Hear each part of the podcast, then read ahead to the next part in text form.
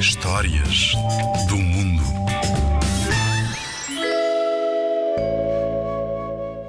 As Riscas das Zebras é um conto popular do Uganda.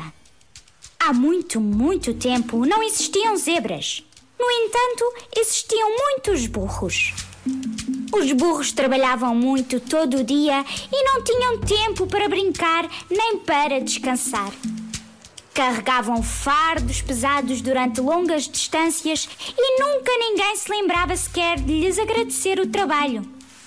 Foi então que decidiram consultar um velho sábio para ver se arranjavam uma solução para o seu problema. Depois de muito pensar, o sábio teve uma ideia: pintar os burros. Pintar-nos? clamaram os burros muito espantados. Sim, pintar-vos-ei de branco e enfeitar-vos-ei com umas riscas pretas. Assim ninguém saberá que são burros e ninguém vos obrigará a trabalhar.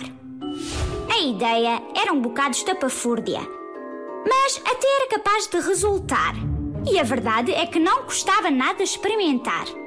Quando terminou, já nenhum deles se parecia com um burro, mas ainda faltava arranjar-lhes um nome. Decidiu então chamar-lhes zebras. Os dias foram passando e as zebras eram felizes da vida, pois não tinham mais de trabalhar e passavam o tempo todo nos pastos a descansar. Os outros burros, porém, viram aquilo e perguntaram-lhes de onde tinham vindo. As zebras, para ajudar os amigos, explicaram como tinham ficado assim e todos quiseram ir ter com o sábio.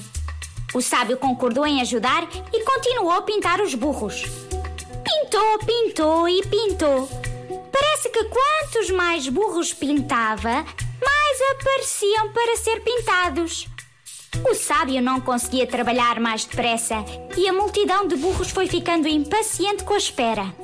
Pisoteavam o chão com força, davam coices, zorravam alto e armaram tal confusão que acabaram por derrubar as latas de tinta e espalhar tudo pelo chão. Nesse instante acabou-se a pintura. Quem era zebra ficou zebra, mas quem ainda era burro teve de continuar burro. E é esta a razão porque os burros e zebras habitam a terra. É também uma lição de como é importante ter paciência se não queremos ficar burros para sempre.